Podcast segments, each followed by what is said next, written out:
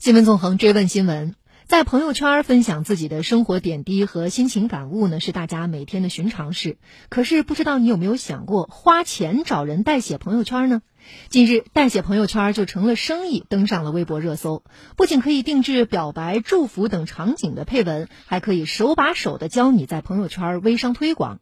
那么，朋友圈文案售卖这桩生意为何会如此火爆？我们来听央广记者苑静伟、吉林台记者李婷的报道。精心修饰的照片，或是一段精彩的短视频，外加引人注目的配文，一条微信朋友圈就这样诞生了。可是，不少注重社交形象的人表示，修图修了大半天，再绞尽脑汁配文，真是太难了。于是，代写朋友圈的这项业务成为了生意，登上了微博热搜。吉林长春某文化传媒公司经理张先生告诉记者，他们可以为客户提供朋友圈文案定制服务，收费从几百元到上万元不等。给每个人做的程度不同，收费的标准也都是不一样的，几百块钱、上万的也有。这种贵的有时候属于私人定制了，不是说朋友圈给他出一些这个图片啊，因为他可能会指定一些场景，比如说他参加一些活动啊，不是说我给我给你写几句话，然后我给你发一个图片。朋友圈的话，更多的是以十秒的这种短视频为主的，和那个现在时下比较流行的这个叫私人定制比较贴合的。我们会从这个整个的图片的这个拍摄的角度啊、布景啊，就是从专业的这个角度来看，就是怎么样来拍美化，去来提意见呢，帮助。拍摄呀！假如你去看演唱会，文案可以是你在舞台，我在人海，来你的世界，听你的音乐。对于私人定制的朋友圈，张经理表示市场需求不小，公司也会在社交礼仪、时尚穿搭方面给客户建议。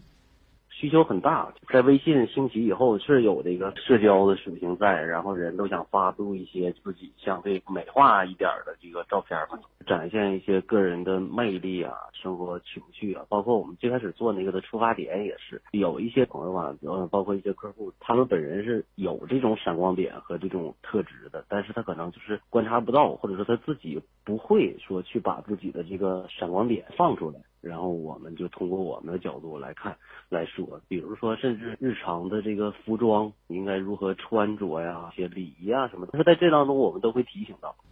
代写朋友圈除了线下有专业公司提供服务外，线上的电商平台同样很火爆。记者观察到，朋友圈文案代写俨然在某电商平台上成为文案代写的新类别。当搜索“代写朋友圈”关键词后，会出现多个商家链接，朋友圈真人帮您推广，朋友圈微商营销效果棒棒，朋友圈代发无损高清长视频等。有的店铺还标记着超一千一百人种草，好评率百分之百，永久售后等介绍。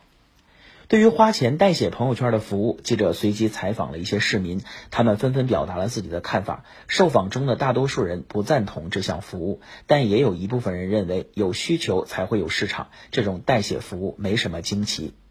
哦，看新闻看过这个消息了，但是我觉得没有必要吧。朋友圈是自己的私人领地，也不是需要打什么广告、微商或者其他之类的，就没有那个自己的那个个性特点所在了吧。我觉得朋友圈本身它就是反映一些真实的生活，但是如果找人已经写好或者是有点刻意的话，我觉得我还不太喜欢看，觉得没有什么意义。我觉得我不会找人去干，